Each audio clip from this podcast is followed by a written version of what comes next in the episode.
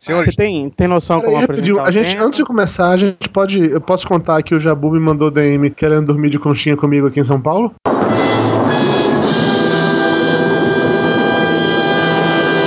Não, mas é que tá, eu falei, olha só. É, ouvindo um dos últimos pauta livre news, eu descobri que o Dudu tem três quartos no novo AP dele. Mas ele é tão olha, filho da puta que ele ouve pauta livre news, mas o papo de gordo ele não ouve. Eu já falei que eu tô guardando tudo pra ouvir de uma vez só. Ele vai seis anos de uma vez só. Então eu tava falando, ó. A Mayra dorme no quarto dela, o pessoal dorme no quarto do Dudu, e no quarto do casal dorme eu e Dudu de conchinha. Acho digno, né, Jaburril? Não é? Né? Afinal, da última vez quem foi pra ir dormir com você foi o Júnior, né, cara?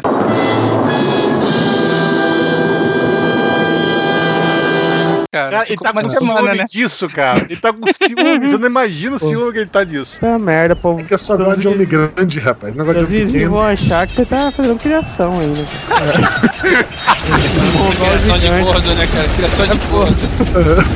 Do what you want cause a pirate is free. You are a pirate. You're our favorite indeed. Being a pirate is a right to Do what you want cause a pirate is free. You are a pirate.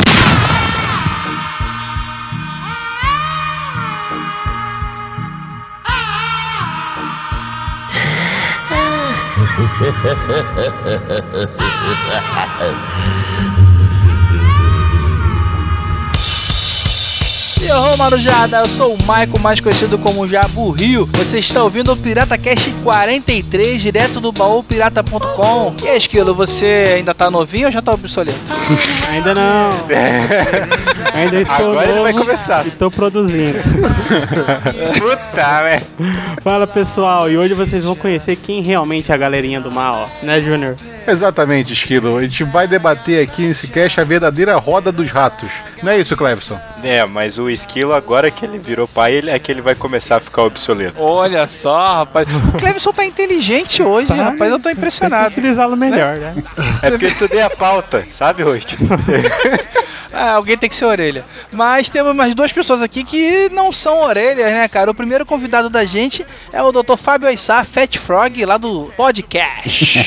Olá, gente, tudo bom? Isso aí. Galerinha do bem, galerinha do mal e galerinha que joga coisa boa fora, né? Filhão, e o podcast? Tá, tá tranquilo, tá tranquilo? Tá tendo ataque? Voltou? Como é que a gente faz? Rapaz, os ataques continuam firme e forte. Entendeu? Mas é, vamos, vamos estabilizar é, este mês, este podcast, você vai ver só. Essa é a Até nossa pro... é, essa é essa é a nossa promessa, né? Será que o podcast atingiu sua obsolescência programada? tá em manutenção. É esse que já falou aí por fora, né? Fala aí, meu amigo Dudu. Pois é, senhor Michael, mais conhecido como Jambo Rio. A verdade é que o lixo de um é o luxo do outro. Não é que eu estou aqui como convidado de luxo no Pirata Cash. Que você não seja o lixo. É, normalmente quando eu levo o, pessoal do, do Papo Pirata, Pirata Cast, o Pirata lá pro Papo de Gordo, sempre é como lixo pra cobrir o buraco de alguém. Mas aqui eu sou convidado de honra, né? Ok, é, tá né? Tá certo. Tá certo. Joãozinho 30 da Podosfera. Mas já morreu. Fizemos um monte de piadinha interna sobre o tema, mas os ouvintes ainda não entenderam o tema. Ou será que já entenderam? Se eles leram o post, eles já sabem, né? É verdade. A gente vai falar um pouquinho aqui sobre obsolescência programada. Quando você tem um equipamento e de repente ele quebra. Você achava que ele ia durar muito mais e ele acaba quebrando antes da hora. Ou você acaba querendo comprar uma outra coisa porque ela é mais bonitinha, né, Esquilo? É quando aquele produto ainda tá funcionando, mas você fala, pô, tem que comprar outro e tal. Ou quando você é daquele consumidor maluco que todo mês gasta 30 dólares na Joe Extreme só, só porque tem. Só por diversão. É. é isso aí, então daqui a pouquinho a gente vai falar sobre esse tema.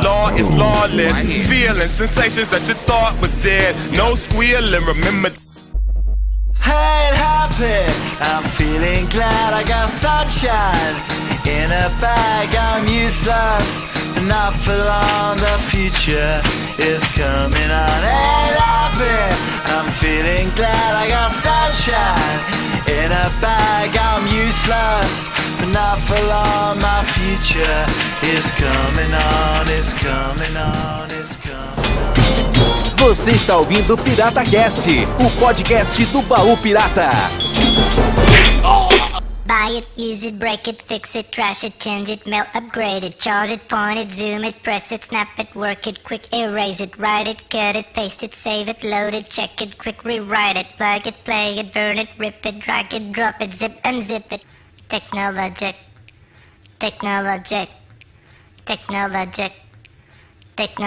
Vocês acham que vale a pena que a gente explicar o que seria a obsolescência programada? É claro que a gente falou agora no comecinho aí, né, do podcast, mas talvez tenha ouvintes aí que ainda não entenderam o que seria isso, né, Júnior? Ê, momento cultural do tio Júnior! Tem que ter um gordo para atrapalhar a gravação, né?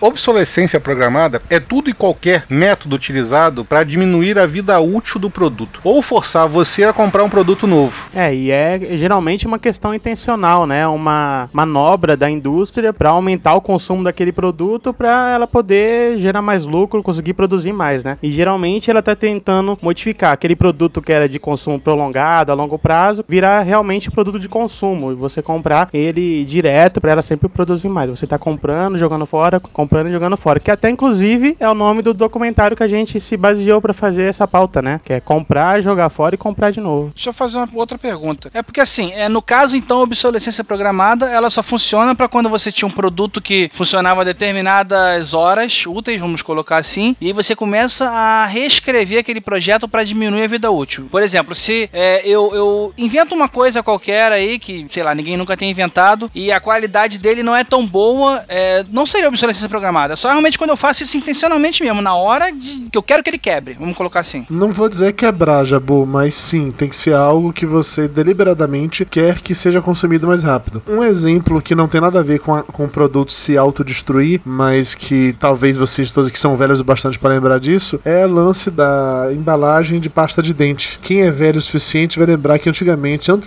da embalagem de creme dental, se essa coisa hoje que é de plástico, de borracha, sei lá, quando era uma coisa meio metálica ainda, a saída da, da pasta era bem menor, era bem mais apertada, saía bem menos pasta. Hoje em dia, o buraco é bem maior, sai muito mais pasta. Além disso, a propaganda te mostra que você enche a escova de dente inteira com a pasta, não apenas Puta uma bolinha. Merda, é verdade. Né? Como na verdade é recomendado pelos dentistas. Isso é por quê? Porque você vai acabar consumindo mais pasta de dente, vai acabar mais rápido, de comprar pasta de dente com a frequência maior. E isso é obsolescência programada, entendeu? Um, um tubo que antes poderia durar na sua casa, sei lá, por um mês, agora pode durar apenas 27 dias. E com isso você vai comprando mais e mais e mais e leve isso a uma escala muito maior. Ah, cara, mas no caso da pasta de dente, pelo menos, essa embalagem nova, ela melhora porque você acaba podendo usar realmente todo o conteúdo. Não é né? não, cara. Aquela tecnologia que você utilizava de enrolar ela para ir até o final, hum. hoje você tenta enrolar aquele negócio de plástico. Não dá. Não dá. É, não, fora eu que, mais difícil. Fora que aquela antiga tinha uma paradinha interessante que é, vendia uma parte, que era um negócio tipo aquele negócio de abrir sardinha, que você prendia no final e ia rodando assim para literalmente Isso. tirar até a última gota de pasta de dente. E, e, dava pra você abrir pela bunda também, né? Era só fazer o contrário ali que ela abria. Caraca, isso é muito pobreza, maluco. Cortar o final da pasta de dente, puta que pariu. mas não é pobreza, você pagou por aquilo, entendeu? Esse não é nem o único exemplo. Isso aconteceu com a Skol também. A lata de cerveja Skol aqui no Brasil, a boca dela ficou maior. E o conceito é exatamente o mesmo. Você dá goles maiores, você acaba a cerveja mais rápido, você compra com a frequência maior também, entendeu? É, As latas agora são menores, inclusive, né, cara? O que mais tem é a lata de 250 ml. Volte agora. antes. Todo mundo aqui é velho o suficiente para lembrar a época em que, é, como é o nome, papel higiênico vinha rolo de 40 metros. Depois diminuiu para 30 metros. Todo mundo aqui tem idade suficiente para lembrar da época que o leitinho, a lata dele vinha 500 gramas. Hoje em dia são 400 gramas. Claro, teve uma questão sim de preço, de para não subir muito o preço quando o custo está subindo. Mas ao fazer a, a embalagem mantendo o mesmo tamanho e diminuir a quantidade de produto, você está fazendo com que a pessoa tenha a sensação real, vamos colocar assim, de consumir com frequência maior. Hoje eu não compro mais lata de leite ninho, só compro aquele saco já maior de 800 sim. gramas. E eu já passei a comprar uns de 1 quilo, entendeu? Por quê? Cara, porque não sei, é porque mais é mais prático, assim, é mais barato, vale mais a em pena. Breve, em breve o Dudu tá indo nas casas de agropecuária para comprar ração, né, cara? Em, em sacas. Tem, tem, mas só lembrando que a obsolescência, ela é algo normal na teoria do ciclo de um produto, né? Tem ali começa, introdução, crescimento, maturidade e obsolescência. É normal, todo produto ele é criado a partir do momento que ele vai existir uma nova tecnologia, que normal fosse o quê? É, as pessoas precisam de um novo produto, estamos precisando, então vamos criar um novo produto. A obsolescência programada já é uma coisa que foi criada pela indústria para conseguir produzir mais para que esse ciclo produto seja mais curto, eu consiga é, produzir a necessidade de criar um produto anteriormente, para eu conseguir produzir ele e vender. E em alguns casos, a modificação no produto, ela é motivada por motivos, assim, nobres, podemos dizer. Talvez a questão da latinha menor, é, o motivo oficial é que ela gela melhor, por ela ser menor, tem mais contato ali, não tem muito líquido ali dentro e ela não, não esquenta quando você tá tomando. Quase e a todo produto. ideal também, né, cara? É a porção ideal pro cara beber antes dela esquentar. Não, na Quase verdade, todo produto. A versão, a versão oficial. Não, peraí, porque vira e mexe, vocês- deixam alguma coisa passar, eu fico puto que eu não tava na discussão pra interromper. Não, não é isso, não. É é uma decisão totalmente de marketing. A mesma decisão de fazer Coca-Cola naquelas latas menores. É porque você, pobre fudido, que não tem condição de pagar um Skol de verdade, aí vai comprar uma cerveja genérica, uma nova skin ou algo do gênero, você, pelo mesmo preço que você pagaria naquela nova skin na lata normal, você poderia pagar na versão menor da Skol. Então você, pobre fudido, que não pode pagar um real na lata de cerveja no meio do carnaval porque é muito cara, você vai comprar a nova skin e a Skol vai lá e te oferece, olha, pelo mesmo real você pode comprar essa. É um pouquinho menos, mas pelo menos é a Skol. É a coisa que a Coca-Cola fez pra conseguir vender, por exemplo, na Índia. Ao invés de vender a lata maior, vende uma lata menor. Essa mesma lata é vendida no Brasil em vários locais também, uma lata de Coca-Cola bem menor. É o mesmo de um conceito. real, né? É isso aí. É, mas e aí se a skin resolver fazer a latinha de 50 centavos, como é que fica? aí é outra história. Mas aí é a guerra das marcas. Muito né? dessas mudanças no produto, às vezes ela tem essa motivação também de, ah, vou reduzir o custo para poder vender ela mais barato. Mas assim, isso relaciona, eu vendo ela mais barato, mas ao mesmo tempo eu vou multiplicar a quantidade, massificar o consumo daquele produto. Esquilo, deixa eu te cortar aqui e dar uma definição até mais ampliada da obsolescência programada, porque acho que a gente está ficando muito bem redundante nesse termo. A obsolescência programada se divide em cinco tipos: a técnica, ou obsolescência funcional, que é exatamente quando um produto é substituído por outro, ou seja, o CD de- é substituído pelo DVD, que é substituído pelo Blu-ray, e assim vai a, a, a coisa vai andando. É que seria mais ou menos a obsolescência normal, né? Isso. É, ou, ou se não, ela é pré-estabelecida porque já chegou-se a um patamar tal daquele produto que todo mundo está fabricando e tal, o produto está muito barato. Então vamos lançar alguma coisa que eu vou ganhar mais porque eu descobri isso. Por exemplo, o caso do Blu-ray, que só alguns fabricantes ainda hoje no mundo podem fabricar leitores de Blu-ray não, nem todos podem fabricar a mídia, entendeu? Então é, tá centralizada na mão de poucos. Deixa eu te fazer outra pergunta rapidinho, Joana, antes de mudar de tópico aí. É, aí no caso, essa obsolescência que vocês estão falando, ela pode funcionar porque realmente alguém descobriu uma nova técnica de fazer uma coisa melhor naquele tempo em que é lançado o produto, ou também pode ter sido descoberta uma nova técnica e a pessoa resolveu aguardar um pouquinho mais para poder lucrar na primeira geração e depois na segunda geração também, né? Isso, isso também. A, a obsolescência Nossa, o Júlio sistêmica. cagou litro pro Jabu, cara. Pois é. Tá adiantando pauta, pô. É, a obsolescência sistêmica é geralmente utilizada em softwares, que é aquela versão antiga do, do sistema não é compatível com a versão mais nova do sistema. Isso aconteceu há pouco tempo atrás, todo mundo sabe disso com Office, que todo mundo que tinha um Office ah, anterior ao, ao 2007 não conseguia ler o DocX Ah, e todo do mundo ficou doc pro desesperado. DocX, né? Exatamente. Então, o, o editor de texto anterior funcionava completamente normal como o editor de texto novo. Só que foi criado um novo padrão e que obrigou muita gente a comprar o novo sistema. Pode instalar também uma atualização, na verdade um down, down date também, né, cara? Então, mas é exatamente isso, Jabor. Você colocar uma apurrinhação pequenininha na pessoa, que assim, os técnicos e a galera de vanguarda vai fazer isso sem problema, mas a maioria vai se incomodar com isso que vai acabar comprando novo. Isso, porque, por exemplo, se você comparar editor de texto, o cara podia estar usando o Word 6.0 ainda em 2007. Isso não, atrapalharia em nada a vida do cara, é um editor de texto, só que ele nunca mais ia abrir o DocX, porque o, o 6.0 não era mais acessível. O 2003 até tinha um, um pacote de atualização, mas o, o 6.0 não tinha, então o cara tinha que comprar o novo. Então, Jabu, é uma obsolescência sistêmica. O sistema mudou e tem que mudar. A, a obsolescência de estilo é o que a gente mais vê, que é, geralmente costuma se usar em celulares, É o design, em, né? em carros, isso. A traseira do carro mudou 3 centímetros de comprimento, o carro ficou muito melhor. Não mudou em nada o produto, o produto é o mesmo produto anterior, só que a aparência dele é diferenciada. É, não mudou a necessidade, mudou só o desejo da pessoa de consumir aquele, aquele produto, né? A necessidade, ela já era satisfeita com o produto anterior É o dela. campo de distorção da realidade. As outras duas são a obsolescência por notificação. Todo mundo já teve isso, que é quando você tem que trocar um filtro d'água depois de um ano de uso, ou quando você tem que trocar alguma coisa depois de tanto tempo por causa disso, disso, disso, e tá avisado pra você. Que nem revisão dos automóveis, né, cara? Se isso funcionasse mesmo, seria uma beleza. E a, e a obsolescência por depressão. É depressão mesmo. Eu não sei como. pois é.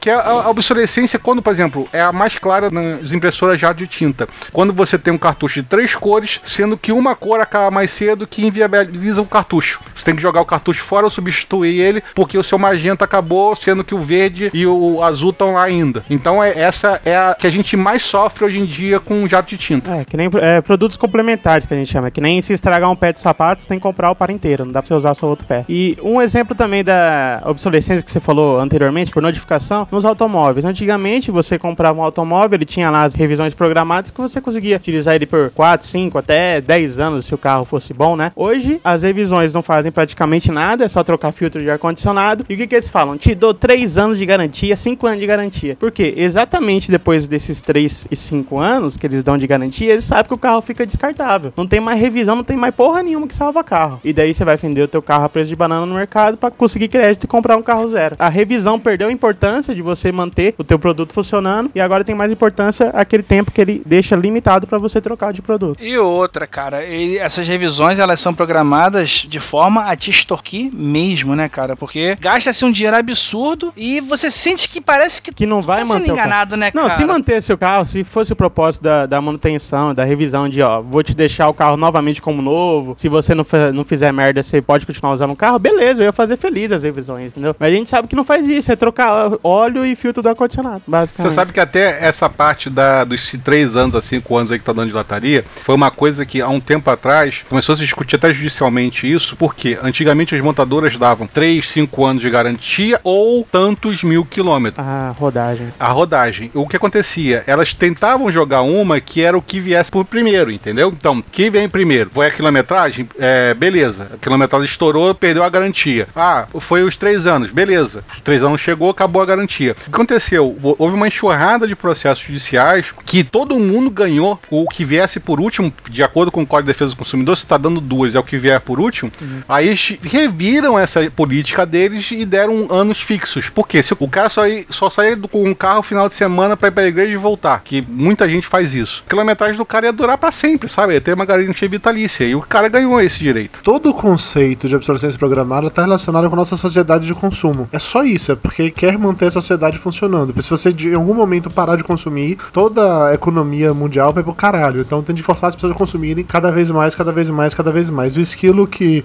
em teoria, é economista sabe muito bem como é que isso funciona. Você tem de jogar dinheiro no mercado, você tem de criar emprego pra galera ter dinheiro para comprar coisa, para manter as empresas funcionando, para gerar dinheiro, para gerar emprego e fica nessa bola. Se você tira alguma parte desse, desse elemento, isso acaba dando merda. É um dos motivos, inclusive, que o Júnior tava comentando mais cedo, vários, vários aparelhos que antigamente duravam pra caralho pra se estourar, hoje em dia quebra rapidamente, dura muito menos. É o caso de geladeiras e fogões e coisas do gênero, entendeu? A geladeira na casa de minha mãe, a primeira geladeira que eu lembro, a geladeira durou 20 anos. Depois disso, já trocaram três vezes, entendeu? A primeira máquina de lavar da minha mãe, cara, durou até 10 anos atrás, levou 28 anos. É, mas, mas por que é isso pode? aconteceu? Economia, a empresa que faz geladeiras, ela não pode deixar que você compre geladeira a cada 20 anos, senão ela vai pro caralho. Não tem tantas pessoas assim no mundo. Ela precisa manter a economia funcionando para ter funcionário, para gerar emprego, para ter dinheiro, fazer toda essa máquina funcionar. Então, ao invés da geladeira durar 20 anos, vamos colocar a geladeira que dura 5, 7, vá. Se você cuidar bem, 7 anos. 5 anos ainda é um prazo absurdo. São poucas coisas hoje que duram 5 anos, sejamos sinceros. Tem o quê? Uma calça jeans não dura 5 anos. Uma televisão hoje em dia não dura. As antigas até duravam 5 anos. Um computador com 2 anos já não presta mais porra nenhuma, entendeu? Tudo isso faz parte de manter essa sociedade funcionando. A evolução da tecnologia faz com que isso funcione mais rápido. Quando o Esquilo comentou mais cedo sobre o ciclo de vida do produto, no marketing a gente tem o ciclo de vida do produto baseado em quatro pontos específicos também. Tem o momento da criação, o produto está sendo introduzido no mercado, beleza. Tem aquele momento que ele está crescendo e que ele está tomando o, o, mercado realmente. Tem aquela fase de maturação, quando ele atingiu o máximo que ele poderia atingir, e a partir daí começa a decair. Normalmente, quando esse produto começa a decair, é porque aquele ciclo dele já não faz mais sentido. Outra coisa já está substituindo ele, ou ele vai se aperfeiçoar para que surja então um novo produto no lugar dele. O, os exemplos que o Júnior falou de, de carro, ah, de mudou uma paradinha no rabo do carro e agora o carro é novo, deixou de ser e tal. Até mesmo o medo de fazer uma mudança dessa e acabar estragar com tudo, ou por causa da galera que fica sofrendo muito, ai, aquele modelo era tão mais legal, vocês mudaram, estragaram tudo, criam aberrações do tipo, existia um carro chamado Uno, existia um modelo chamado Uno Mille, aí criaram um novo Uno, mas o Uno antigo não deixou de existir, ele agora se chama apenas Mille. Por que eles fizeram uma porra dessa? Se eles criaram um produto novo que está sendo introduzido no mercado, porque não queriam abrir mão ainda do outro carro. O Mille tá hoje no momento na fase de decadência, vamos colocar assim. Ele tá quase saindo do mercado, mas não acabou ainda. Mas enquanto isso já tá colocando um outro para substituir aquele. Isso acontece com a caralhada de coisa. DVD e Blu-ray estão convivendo hoje juntos. Daqui a pouco o DVD acaba de vez, o Blu-ray vai começar a perder espaço para outra coisa e por aí vai.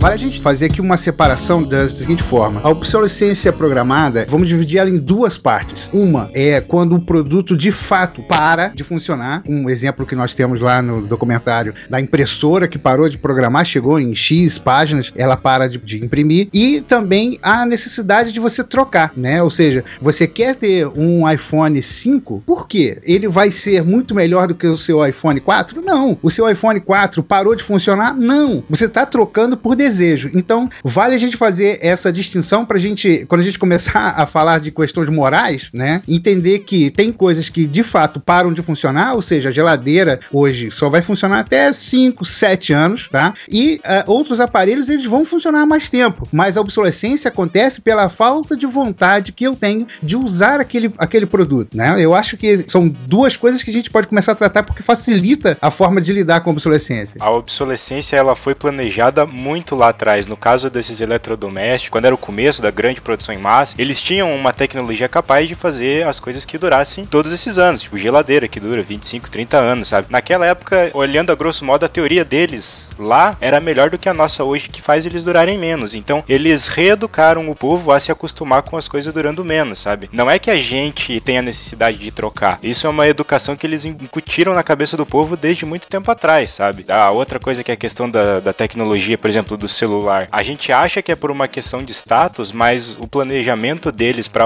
deixar obsoleto é que ao invés de eles te darem um produto com toda a tecnologia capaz que eles têm, eles pegam essa tecnologia e fragmentam em várias versões, sabe? Você acha que eles não eram capazes de fazer isso dois anos atrás do primeiro modelo. Na verdade, eles eram. Eles só não colocaram aquilo lá para ter uma desculpa para você comprar de é, novo. Isso é a história da vida da Apple. A Apple faz isso desde sempre. Fora também que você tem um problema da reposição de peça ou troca de peça. Por exemplo, trocar uma bateria de um iPhone de, depois de três anos deve ser complicado, entendeu? Eu nunca tive um, mas deve ser complicado. É, trocar a bateria de um Nokia, por exemplo, que eu já tive, depois de três anos você não acha mais a mesma bateria, ou se contentar com as alternativas que não funcionam direito, né, Dudu? Você mesmo sim. passou por um caso desse. Sim, sim. Então, é, é complicado porque tudo é planejado para quebrar depois de um certo tempo. É, é, eu não coisas... diria quebrar, Júnior. Eu acho que o quebrar não é o termo correto. Se você pegar o seu N95 e deixar ele parado, bonitinho, funcionando, digo, desligado, ligando de vez em quando, ele vai continuar funcionando, ele não vai quebrar. Eu, eu, acho que o termo não é esse. É que no momento em que alguma coisa dá errado, como você bem falou, você não acha mais peça de reposição. O meu N95 tá aqui na minha mão, funciona até hoje perfeitamente. Ele nunca quebrou, nunca teve nada. E esse é aquele que já se estourou, já caiu pizza em cima dele, suco de caju, cerveja, ele tá aqui vivo e forte até hoje. Ok, tá certo, essa merda foi feita por russos, essa porra não quebra nunca. Beleza. O de Mayra, a bateria foi pro caralho e a minha durou, entendeu? A minha bateria é uma anomalia, ou simplesmente Mayra tem o dedo podre para aparelhos eletrônicos, tipo o Júnior. É o Júnior que tem dedo podre ou é o Jabu? É, eu não tenho. Eu já vi alguém, alguém de vocês falando que tinha dedo podre pra coisa eletrônica, que pegava e quebrava as merdas. Não lembro quem é agora. E eu não sei não. Eu tenho dedo podre pra madeira, cara. Se eu pegar qualquer coisa de madeira pra consertar, eu vou quebrar essa coisa. Ok, então pronto. O Júnior tem dedo podre, foda-se. it, surf it, scroll it, pose it, click it, cross it, crack it, switch, update it, name it, read it, tune it, print it, scan it, send it, fax, rename it, touch it, bring it, pay it, watch it, turn it, leave it, start, format it. Technologic. Technologic. Uma questão que o Dudu falou aí da teoria do ciclo produto, na parte de economia que a gente viu bastante é também que essa mesma teoria do ciclo produto, ela funciona na que a gente chama de divisão internacional do trabalho, né? Que todos os países, os desenvolvidos e os subdesenvolvidos, eles atuam hoje no mundo globalizado produzindo praticamente os mesmos produtos. Aqui tem os países inovadores, os desenvolvidos em desenvolvimento. O período que o Dudu falou de introdução, maturação e tem um outro período que a gente chama que é de o período de produto padronizado. É só nessa época que todo mundo está produzindo produzindo o mesmo produto, tá todo mundo fazendo a mesma coisa. É, na parte da introdução, o que a gente considera na divisão, que só os países inovadores e os países desenvolvidos que vão produzir. Por isso que também tem essa diferença que fica praticamente para sempre aí. Dos países desenvolvidos produzem a tecnologia, os produtos de ponta. E a gente só vai produzir na época que a teoria do ciclo produto do, de um novo produto já iniciou lá. Na hora que o produto ficou padronizado, que o Brasil está fazendo, Estados Unidos, Japão já está fazendo um produto novo que estão investindo pesquisa em desenvolvimento desenvolvimento e todas essas coisas. É, pesquisa e desenvolvimento é uma das partes fundamentais das grandes empresas, exatamente porque como o mundo muda, as pessoas mudam, os desejos mudam, eles têm que estar sempre desenvolvendo alguma coisa totalmente nova para aquele novo público que está ali. Quando eu comecei a fazer a barba ainda adolescente, eu usava, sei lá, aquela gilete genérica dura que você rasgava a cara inteira. Aí depois veio aquela com duas lâminas, depois com três lâminas, depois é que a cabeça mexia, depois é que a cabeça mexia e tocava macarena, sei lá, entendeu? Todas elas tinham como função fazer a sua barba, mas eles foram colocando pequenas coisinhas que iam sendo desenvolvidas parcialmente, juntando com aquilo que, que o Cleo falou mais cedo, de soltando aos poucos as atualizações, mas ao mesmo tempo para manter essa roda girando. Porque chegar um dado momento que algum concorrente acabaria criando um produto melhor que o seu e você poderia acabar se ferrando. Então você tinha de criar um produto melhor e ao criar esse produto melhor seria desenvolvendo as pessoas a necessidade de comprar também. Ao fazer isso, naturalmente o seu produto antigo iria morrer. No momento que ele lançasse um novo, uma versão melhor daquele, aquele ali iria morrer. Esse exemplo da Gillette de três lâminas é, é foda, cara, porque você pensa, quando lançou isso aí, essa Gillette era cara e era boa, de produto bom e você não precisava trocar tanto, né? Ela não era tão descartável como é hoje. Hoje, a Gillette já de três lâminas é igual a Gillette descartável, tá disponível praticamente todo mundo. Só que antes o que você comprava uma, hoje você tem que comprar cinco, até porque quantos Gillette de três lâminas vem na cartelinha? É, três. Mas isso, isso aí também entra com outro conceito de economia que o Esquilo com certeza sabe, que é a questão da produção em larga escala. Quando você está lançando Sim, um produto peguei. novo, ele está fazendo produzir para quantidade pequena, o que é evidente, faz com que o custo unitário seja maior. Além disso, está pagando o P&D também, né? Toda a exatamente, a,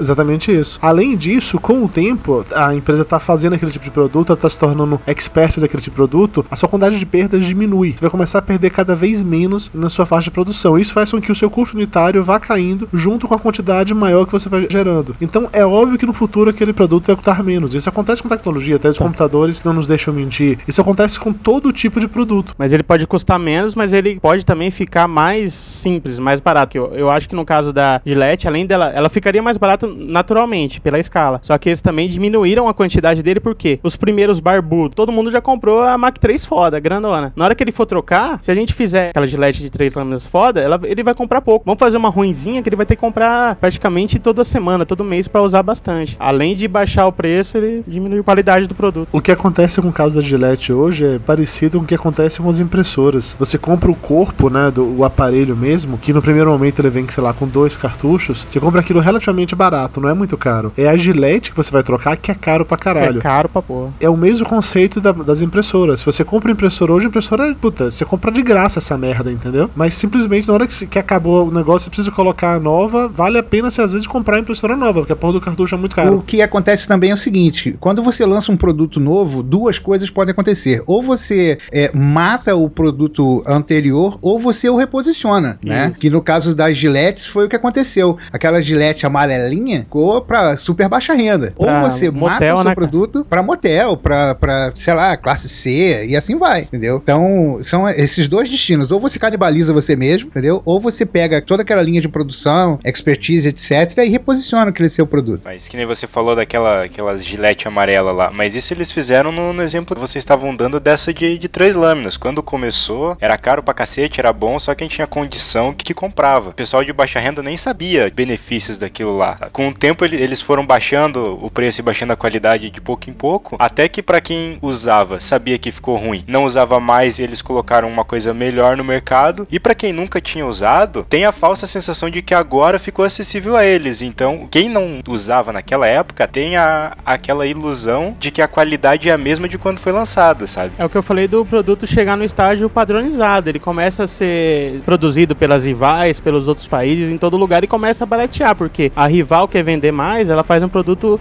um preço um pouquinho mais baixo. E cada uma que puder vai fazendo mais baixo, mais baixo, até que ele fica um produto de qualidade inferior. Pois é, mas o que, que você faz com esse produto de qualidade inferior? Ou você mata lançando um produto novo, ou você bota ele para uma, uma, outra camada consumir, é. entendeu? Ou na maioria das casos, exemplo, no Brasil, você troca o nome do produto, bota para uma marca subsidiária da marca original, bota para venda desse produto. Aí você não queima a marca original, dizendo Isso. que aquela marca fabrica o melhor produto, Exato. e a marca subsidiária fica como a, a, que faz um produto que quebra toda hora. Exatamente. Em, em marketing tem um termo chamado desnatamento do mercado. É um uhum. dos conceitos usados para determinar preço de produto. Quando você lança um produto novo, um top de linha, um lançamento, alguma coisa realmente inovadora, ele vai chegar sempre num preço mais alto por todos esses fatores que a gente comentou aqui, de pagar pesquisa de desenvolvimento, ser feito em quantidade pequena e tal. Vai chegar num preço alto alto, atingindo sempre aquele público que tá, sei lá, no topo da cadeia alimentar, a galera com mais grana. Na hora que ela saturar todo aquele mercado que todo mundo ali já tiver, imagine um copo de leite com nata em cima. Você tira aquela nata, você baixa o preço para começar a vender na camada de baixo. E você vai fazendo isso. À medida que o produto vai ficando cada vez mais popular, vai ficando cada vez mais barato, você vai atingindo mais e mais pessoas. E formando nata em cima, né? E formando, pois é.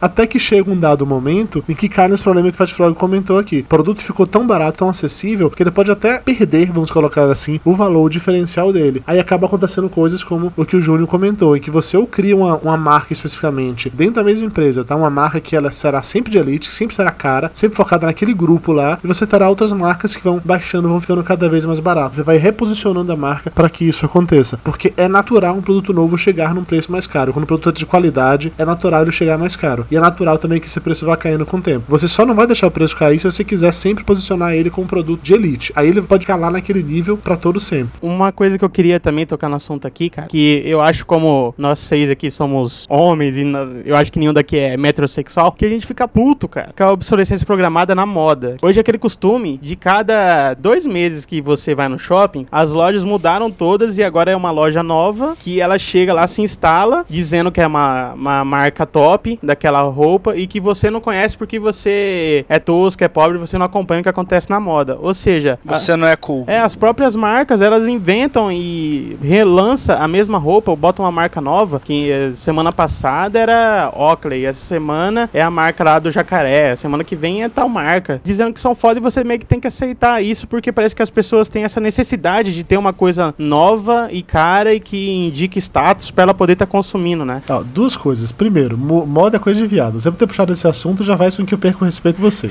Mas segunda coisa, moda também é uma coisa cíclica. É uma parada muito escrota. Quando o Júnior teve aqui, ele assistiu com a gente o Globo de Ouro, que passa no canal Viva, é, todo sábado à noite. O Globo de Ouro, pro Esquilo e pro Cleves, são pessoas novas que não têm idade bastante para lembrar disso. Pô, mas Globo de Ouro eu sei o que é. Era um programa que passava é que não, na Globo. Pera, pera, pera, pera, não, deixa o Esquilo falar primeiro, pô, que ele vai achar que é outra coisa. o Globo de Ouro é, é. não é o prêmio lá, não? É, não, tá falando merda. Não.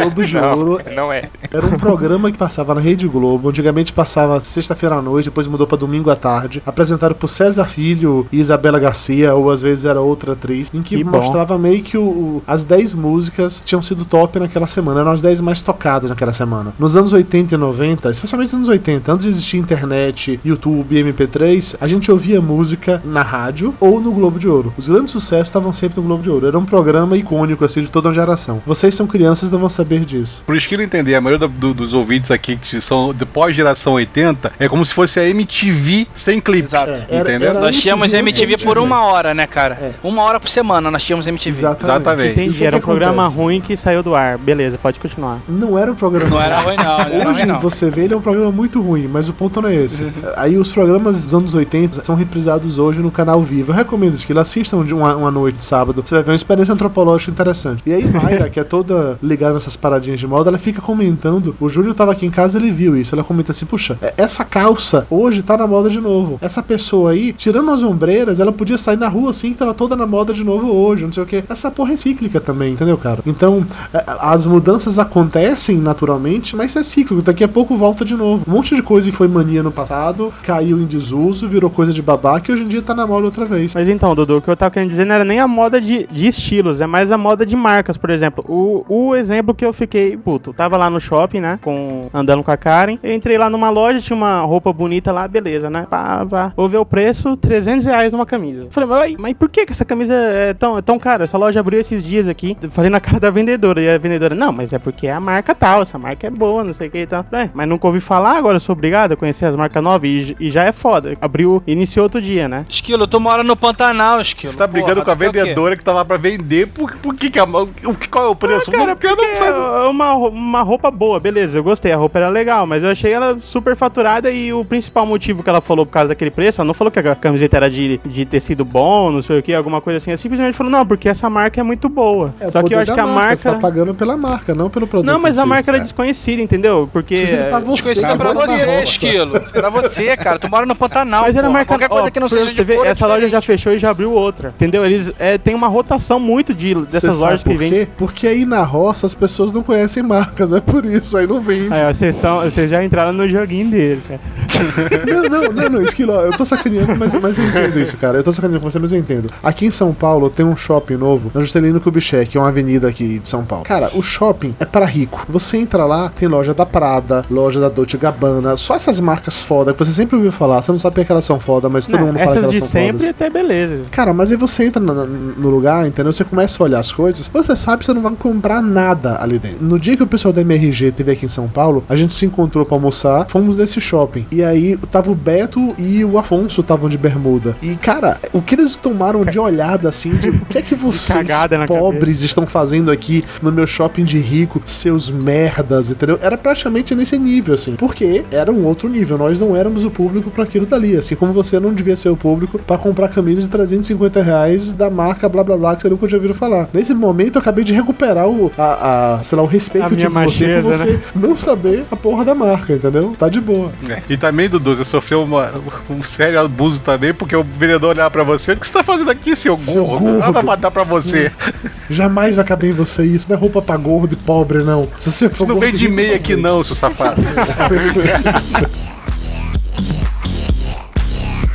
Surf it, scroll it, click it, cross it, crack it, twitch, update it, name it, read it, use it, print it, scan it, send it, fax, rename it, touch it, bring it, pay it, watch it, turn it, leave it, stop, format it, buy it, use it, break it, fix it, trash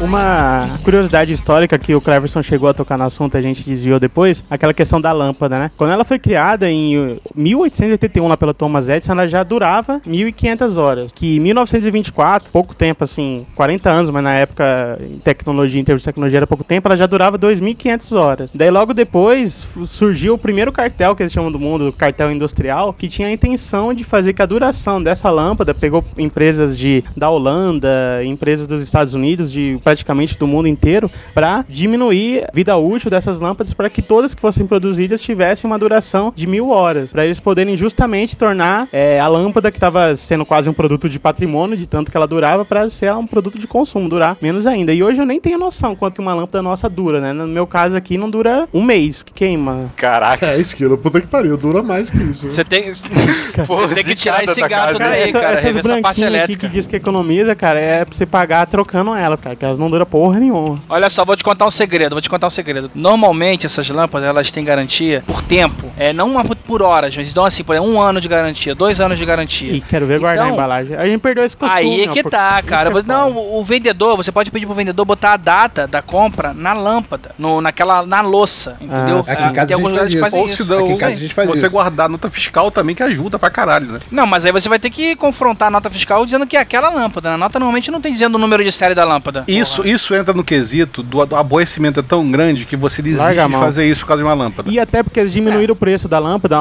a um patamar que o aborrecimento não vale a pena. E isso também é estratégia. Essa lâmpada branquinha, realmente, quando elas foram lançadas, né, naquela época do, do apagão e que todo mundo tinha que racionar, eram muito mais caras, né, cara? Hoje tá, sei lá, muito mais. um terço do que, do que quando foi Ah, lançado. alguém ainda compra do outro tipo de lâmpada? Eles ainda vende assim? Porque hoje eu só vejo as lâmpadas branquinhas, cara. Outras Não, lâmpadas, acho que é- ainda vende. Você chega no supermercado, a quantidade das lâmpadas brancas é muito maior do que aquelas anteriores amarelas comuns. Eu ainda acho, ok, concordo, mas assim, vai cair em desuso rapidamente. O documentário também falou da lâmpada dos 100 anos, né? Que é uma lâmpada que foi instalada em 1901 e acho que eles começaram a contar a partir dos anos 80, alguma coisa assim. Percebi que aquela lâmpada nunca queimava. Eles fizeram até uma festa em 2001 para festejar os 100 anos da, da lâmpada e o Júnior pesquisou, parece que ela tá funcionando até hoje, né? Isso, tem até um website próprio dela com uma webcam 24 horas por dia para você observar a lâmpada dos 100 anos. É foda que o webcam já foi trocada três vezes desde que eles começaram a monitorar, mas a lâmpada tá Isso. lá até hoje. Tá lá até hoje. Exatamente. E, exatamente. tem patentes registradas de lâmpadas que duram até 40 mil horas, só que nenhuma, dela foi, nenhuma delas foi pro mercado, justamente porque não era de interesse, né? Produzir um produto Isso. que durasse tanto. O, o Esquilo citou o cartel aí, o grande lance do cartel e que acontece muito hoje nas empresas, é você ouve esse tipo de propaganda dizendo que aquele cartel foi criado para certificar que as lâmpadas não durassem menos que aquilo quilo. Mas na verdade estava sendo a jogada era o contrário. contrário. Era para diminuir a vida útil e garantir que eles vendessem aquele produto a cada 1.500 horas de uso. Na verdade, mil, né? Que baixou pra mil horas, não foi isso? Não,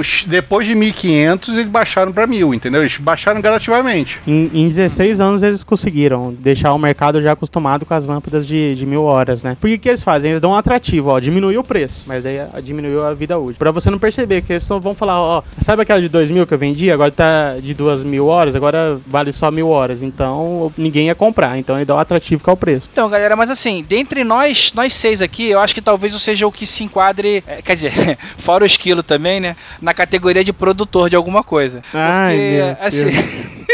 A piada é velha. É, Não, porque assim, é bem ou mal. Eu tenho uma empresa que presta serviços, né, de manutenção para algumas coisas. É, é claro que a gente não faz isso, a gente faz tudo para durar o máximo que dá. É, se você dá manutenção, acho que quanto mais o produto durar e a pessoa não comprar um novo, é melhor pra você, não é não? Hum, depende, porque eu também posso vender algumas coisas, vendo peças também. pra- pra- Ah, é, é igual os técnicos lá da impressora lá que falavam, não, é melhor comprar uma nova. Mas eu quero dizer o seguinte, olha só. A gente está analisando aqui pelo lado do consumidor, o ouvinte, né, que está ouvindo esse podcast, provavelmente também está analisando pelo lado do consumidor, tá levantando bandeira, queimando sutiã por aí, reclamando, isso é um absurdo! Como é que minha lâmpada só dura mil horas e ela durava 2.500? Por aí, né? Mas realmente, cara, a gente tem que ver o lado dessa galera que produz, né, as empresas. Como é que o cara vai conseguir levar pra frente o negócio dele se toda a lâmpada que ele fizesse durasse 50 anos, cara? Vamos colocar aí. Ou se a máquina de lavar continuasse realmente durando 30 anos. Se a calça jeans durasse 50 anos também. Vocês não acham que, que é complicado pra caralho isso? Mas você tem que ver um outro lado também, Jabu. Você tá vendo o lado do cara ganhar dinheiro, ok. Mas o mercado consumidor sempre vai existir, sempre vai estar em crescimento.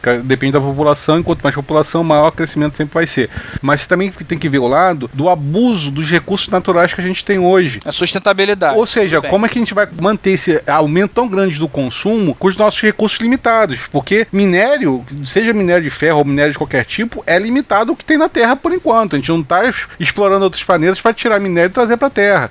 Tudo bem, cara, mas olha só, se eu produzo máquinas de lavar, eu quero produzir milhões de máquinas de lavar, cara. Eu não quero produzir milhares. Eu vou querer produzir, vou querer vender, entendeu? Esse que é o ponto. O cara vive disso, porra. Mas se você tem uma população mundial que chega a 7 bilhões, é um grande mercado É. consumidor, Jabu. Tem dois conceitos fortes que a gente segue em economia, o de crescimento e desenvolvimento. O crescimento é só você fazer um cálculo de riqueza. Qual que é o aumento de riqueza? O PIB do mundo, né? Nessa questão de você aumentar a lucratividade é só questão de crescimento. O desenvolvimento é você aumentar a qualidade de vida das pessoas. É você ter uma maior quantidade de bem-estar, não necessariamente você ser mais rico. Hoje a gente tá seguindo uma questão só de crescer por crescer, mas o que o Júnior falou faz sentido. A teoria da economia é exatamente essa: você fazer a alocação máxima de recursos que são limitados. Qualquer recurso que você pensar, até o oxigênio que você respira, é recurso limitado. Então não tem como a gente só crescer o tempo inteiro e pensar que isso pode ser sustentável. Não dá. A gente tem que fazer, criar a eficiência, a gente utilizar melhor os recursos que estão ao nosso alcance. Infelizmente, vai ter que ter um limite pro crescimento. Não tem como as pessoas só pensarem em, em lucrar cada vez mais. É só você pensar. Se todo mundo lucrar muito no mundo, não tem como. Para alguém lucrar, alguém vai ter que perder em algum momento. O nível de consumo hoje nos Estados Unidos, por exemplo, teria que pre- precisar oito planeta Terra de recurso natural, só para suportar o nível de, de consumo da- dos países desenvolvidos. Simplesmente o planeta não A aguenta. gente está falando bastante baseado nesse documentário e existe um outro que toca exatamente nesse ponto que nós estamos falando de, de consumo, chamado The History of Stuffs. Em português eu acho que ficou a História das Coisas, né? Tá aí embaixo aí o link para vocês verem, olha eu mandando no podcast. Opa. né? que, que fala exatamente disso, do quanto a gente consome, como o planeta aguenta, o, toda essa historinha que a gente fala de crescimento e tal, como essa é uma história mal contada, né? Recomendo verem também este documentário. É, na, esse, esse História das Coisas, ele começou como um, um mini documentário e ele deu tão certo que ele virou um site eles fazem vídeos. É, é porque esse documentário, ele é assim, ele é num- uma pessoa falando num fundo branco e vai aparecendo vários desenhos como se fossem infográficos animados. Isso mesmo. Dando exemplo, da- dando exemplo das coisas. E deu tão certo que agora eles fazem isso com qualquer coisa. Então, tipo, virou como se fosse aquelas perguntas científicas, sabe? Então, eles explicam tudo, tudo. Se bobear até questão de obsolescência deve ter lá deles explicando assim. O legal é que eu não conhecia esse termo até dois meses atrás. Eu, eu quando eu descobri, eu fiquei louco e falei, a gente tem que fazer um podcast sobre isso. Porque a gente começa a estudar e começa a ver. Então começa, por exemplo, a aprender que antes da, da Segunda Grande Guerra, ninguém pensava em fazer um produto que fosse quebrar daqui a seis meses ou fosse quebrar daqui a cinco anos. É, não, não, não tinha comércio para isso, né? Quem que vai comprar uma parada assim? O cara vai fazer um produto que vai durar a vida inteira. O máximo que puder. O, durante a Segunda Guerra, por causa da escassez dos produtos, que começou a faltar matéria-prima para a geração de produto, se desenvolveu a engenharia de valor. Em cima dessa engenharia de valor, tentava se fazer o melhor produto com os recursos que se tinha, cortando gasto onde podia. E a partir dessa engenharia de valor que começou, o pessoal percebeu que, porra, isso aqui é interessante. O que, que a gente pode fazer para melhorar ainda nossos lucros? Aí foi criado a, a primeira teoria de, da obsolescência programada, que depois de um certo período de tempo, aquele produto ficava ou obsoleto ou estragava para a, a, população adquirir um novo produto. Então, Jabu, a gente viveu quase do, 1900 anos depois da era cristã, no começo da era cristã até agora, numa sociedade que sempre foi capitalista de uma forma ou de outra, porque sempre tem pessoas ricas, sempre teve pessoas pobres, sem a necessidade das pessoas fazerem um produto que quebrasse daqui a seis meses. Então, eu acho que a gente sobrevive com um produto que mais um tempo. Eu acho que o grande problema hoje não é você desenvolver um produto superior a, ao produto anterior, e sim é você desenvolver o um produto um pouquinho mais superior do que aquele produto, porque você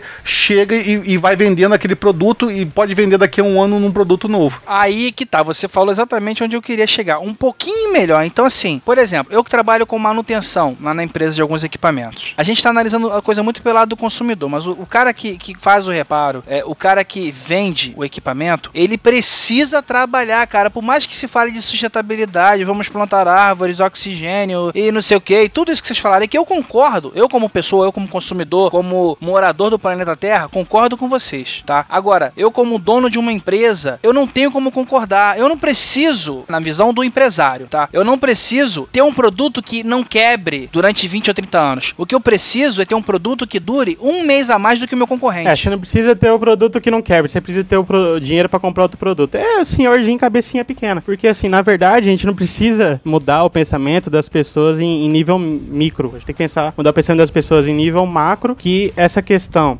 de você só crescer e não aproveitar melhores os recursos, não, não tem funcionamento. E a questão do Estado. O Estado tem a função reguladora de, da economia, de fazer o crescimento ser sustentável. Então isso vai partir da, da coerção do pensamento de todos e também da função reguladora do Estado. E também a questão que o Júnior comentou agora há pouco da, de depois da Segunda Guerra foi uma junção de, de várias teorias que surgiam na época. Antes das guerras, a economia em geral vivia o livre mercado, né? A ideia é que a própria oferta ia criar sua demanda. Produza pra caramba caramba, bote um monte de produto aí na economia, porque se você vai colocar emprego, que você vai dar emprego pra pessoa, a pessoa vai trabalhar, ela mesma compra aquele produto e esse produto aí vai fazer a economia girar. Só que o que, que deu o crash da bolsa de 1929 e as várias crises, a grande depressão? Que esses produtos tinham que ser consumidos pela população. E às vezes a população só ganhava o salário que ela consumiria só o consumo autônomo, que a gente chama, é para se alimentar, para viver. Então, o que que deu que gerou as crises do, do início do século 20? Foi excesso de produção justamente porque as pessoas tinham o dinheiro dos salários para fazer a compra daqueles produtos básicos e não tinha dinheiro para fazer dos outros, dos outros produtos, mas tinha indústria para tudo, indústria de carro, indústria de um monte de coisa. O crédito naquela época não era desenvolvido, a demanda não virou demanda agregada, ou seja, ela existia, mas não conseguia comprar, lotou de estoque na, nas lojas, a, a, empresa não conseguia vender, não conseguia vender, tinha que demitir. O ciclo virou ao contrário, virou um ciclo vicioso que acabou tornando todas as crises. O que que você falou lá que teve aquela reversão na época lá depois das guerras, foi das ideias que o governo governo teve que interferir. Ele criou oportunidades, criou possibilidades de aumento de crédito para que essas pessoas conseguissem consumir. Ele colocou a ideia que, a, que as pessoas deveriam consumir produtos mais estilizados, aquela questão do design que a gente comentou, e essa demanda que antes era reprimida começou a virar demanda agregada. Todo mundo começou a vender. E daí você criou a sociedade do consumo. Meteu crédito, meteu a porra toda que todo mundo conseguiu consumir. Isso que conseguiu fazer a reviravolta. O problema é o seguinte, já é fato que a economia ela vive em ciclos, em tempos de crescimento, em tempos de excesso e depressão. Isso sempre acontece geralmente por causa disso. Você produz pra caramba, todo mundo consome, chega uma hora que o pessoal não consegue consumir, a economia cai, depois volta tudo, sobe e desce. E dos últimos anos a, a, acontece que os ciclos estão sendo mais rápidos, coisa de 5, 6 anos você tá, tem uma crise. Teve crise em 2008, teve crise em 2011, ou seja, o ciclo, isso não é fato, né? Porque os economistas discutem muito isso, mas está tendo um ciclo econômico de 3 em 3 anos. Tá foda o negócio. É, mas eu, eu acho o seguinte, tanto naquela crise lá de 1929, quanto nas atuais crises aqui, que a gente está passando por aí, até a crise da bolha da internet, a crise disso e aquilo outro, o grande problema da crise não é a produção e nem o consumo, é sim a especulação em cima dessa produção e desse consumo. Não o é que, só o, é, tá, ok, Quando não é não só tinha especulação, já tinha crise, Pode, entendeu? pode, ser, pode ser que não seja só isso o estilo, mas os grandes problemas que a gente está passando por crises agora financeiras é em cima de especulação financeira, em cima de ação, em cima disso, ou daquele valor daquela empresa que acho, todo mundo achava que valia tantos bilhões e na verdade não vale 10 reais porque está devendo até as calças. Então, mas só- a gente E não isso vai entrar quebra o muito mercado. nessa discussão, senão vai ficar longa, mas a especulação ela é um processo que vem do excesso de produção. Isso, Você tem ok. aquele excesso de produção que não está sendo consumido, aí você fala, ah, ele não está sendo consumido, mas ele vale pra caralho, entendeu? Ele é alto, daí fica na- aí que gera especulação, mas isso já é outro assunto que a gente É, pode ir longe. Isso aí pode, pode ser outro podcast.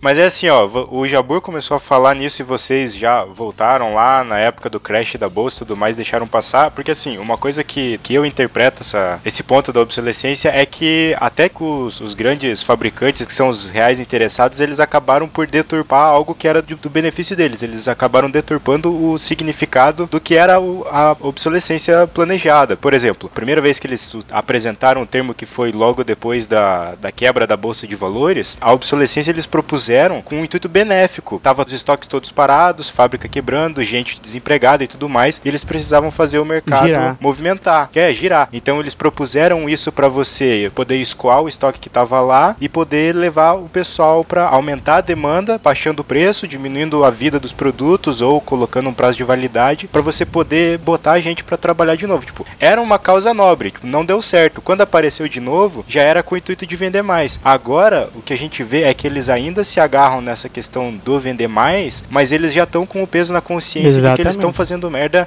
ecologicamente, entendeu? Então eles estão tentando pegar aquele lado benéfico de novo, só que não estão conseguindo, porque já, já tá quase tarde Eu vou demais. te falar, e não é que pesou na consciência por causa de questão ambiental, é porque eles quebraram. A maioria das empresas que vieram dos anos 40, dos anos 50, o, o próprio fim do Fordismo como sistema fundamental de indústria, isso é o que aconteceu. Por isso que eles teve que mudar o Eu não- pensamento. Não... foi mais nem por questão de consciência, porque quebraram. Hoje, essa é a ideia que o Jabur falou. Esquilo, Esquilo, eu sou uma pessoa burra. Me explica o que é o Fordismo que você soltou assim aleatoriamente. Fordismo, bem resumidamente, é o sistema de produção em massa que você não tem muita participação dos trabalhadores no, no sistema produtivo e o produto é padronizado. Ele não tem muita diferenciação, você vende ele só em quantidades gigantes para todo mundo, sem melhoria e sem eficiência na produção. Talvez eu tenha falado errado a questão do peso na consciência, mas eu acho que não é que eles quebraram, mas é que eles já viram o fim da linha, entendeu? Exatamente. Porque, por exemplo, muita coisa hoje depende ou de silício ou de petróleo e eles já viram que isso vai acabar e Ou, vai acabar ou se logo. não acabar, entendeu? vai ficar muito caro no curto prazo já, entendeu? Já tá ficando É, caro. na verdade tá caro, só que tem gente que escoa esse valor e não coloca no pro consumidor final, entendeu? Mas pra alguém já tá caro. É, mas o que acontece? Tá caro, mas aí já estão testando novos métodos e vendendo como selo verde esses novos métodos de agariar clientes, ou seja, ou fazer o produto de forma diferenciada. Não é dor na consciência mesmo, entendeu? É mesmo uma, uma nova me- método de é produção do produto. né? Sobrevivência. Eu, eu vou insistir muito nesse ponto, cara, do, do, do reparo, entendeu? Uma empresa que, que vive de serviços, cara, ela quer que o equipamento quebre. Então, mas se- se- O que ela quer é somente ser melhor do que o outro cara que conserta, entendeu? Ele só quer. A empresa que faz reparos, ela quer reparar melhor do que o, o- o outro cara que também faz reparos. Basicamente é isso. Vou te dar um ponto agora que você vai pe- pensar mais tarde depois nisso. Vamos botar aqui as impressoras que já até foram citadas aqui e vamos prosseguir com os casos das impressoras que são bem legais de se falar. Antigamente, quando a impressora jato de tinta foi lançada, eu tive uma das primeiras jato de tinta que veio junto com a Aptiva que eu ganhei. A impressora, tenho nota fiscal até hoje aqui, a impressora custou 800 reais. Só a impressora. Imprimia uma cor em baixíssimo DPI, saca? Só preto. E olha lá, e fique contente e feliz com isso. Essa impressora deu defeito depois de um ano e meio, dois anos. É, eu levei para consertar essa impressora. Ela foi reparada por uma pessoa de assistência técnica e ela me devolveu o produto com um preço mais baixo que um produto novo no mercado. Hoje, se eu fosse fazer a mesma coisa, se minha impressora quebrar, eu não vou consertar minha impressora porque eu chegando na, na numa assistência técnica, que depois da garantia, o cara vai falar: olha, vai, o conserto vai ficar mais caro que o novo. Você quer? É melhor comprar uma coisa nova. Eu vou lá e vou comprar uma impressora nova por uma manutenção mais barato que a manutenção dela. Se você pensar isso pro seu lado, vai acabar que vai acabando o seu serviço, o seu trabalho, Não, por quê? peraí, peraí, não, peraí, não, tá peraí. fazendo uma Deixa ele terminar, de- Não, deixa eu terminar. Vai, vai acabar o seu serviço, vai acabar o seu trabalho, porque o fornecedor principal de produto ele vai tornar tão barato a substituição daquela peça que não vai compensar o seu trabalho de manutenção. Então, Aí- você vai morrer como tá morrendo o pessoal que conserta a televisão. Ah, tinha dezenas de, de lojas que consertavam televisão aqui no centro de Conserta Niterói DVD, Blu-ray. não conserta mais televisão e estão fechando porque tá ficando mais barato você comprar um novo, porque 90 reais um DVD, é, sei lá quanto uma, uma televisão de tubo. Então o cara substitui direto, não, não leva nem mais pra consertar, ele vai, ah, eu vou trocar pela minha LCD. E pronto, a LCD não se conserta, todo mundo sabe disso, a LCD se troca. Entendeu? Então vai chegar e vai acabar matando a mão de obra que é especializada em consertar e reparar produtos. Matando essa mão de obra, essa mão de obra vai parar onde? Na rua, cara. é, não você vai pode ter até falar que você aí- vai vender, que você vem, ganha dinheiro com isso também. Só que daí o teu trabalho, que era diferenciado de fazer o serviço, vai ser igual ao do vendedor. Ou seja, o que Cara, você mas aí que poderia tá, ganhar isso vai mais que variar. ele, não é Não, cara, isso vai variar de acordo com o produto, de acordo, por exemplo, o que o, o Júnior tá falando aí faz sentido sim. Talvez para alguns produtos, talvez para a grande maioria de produtos, mas não o que eu e que algumas empresas fazem. Por exemplo, se um macaco hidráulico hoje custa 600 reais, que é o que o cara vende numa loja, e eu conserto um macaco hidráulico pelo por 200 reais, o cara vai preferir consertar, porque ele tá gastando um terço do que ele gastaria para comprar um macaco novo, sendo que eu vou dar uma garantia para ele que é igual a de um macaco novo. Eu tô dando exemplo de um macaco, e isso na minha área, tá? Mas existem outros produtos também que não vão chegar nesse patamar que o Júnior falou, que, ah não, porque é melhor jogar fora e comprar outro. Não, existem muita coisa que vale a pena fazer manutenção. Então. E isso vai até de, isso vai até contra justamente a obsolescência programada. São produtos que você vai conseguir consertar. Mas, ó, falando. 20 anos atrás, valia a pena trocar uma televisão ou consertar? Consertar. Há E 20 hoje? anos atrás valia a pena é, trocar uma geladeira ou consertar. Consertar. É isso que vai acontecer, Jabu. Os produtos vão barateando ao ponto que, a- que o, o reparo da, e reparo o custo de mão de obra não vale uma pena. É isso que você tem que ver. É, não, é que o produto do Jabur é quase um bem de capital, que é o bem que você usa para gerar outro produto. Esse produto tem, Exatamente. ele tem mais resistência a não sofrer obsolescência programada, mas não quer dizer que ele é imune.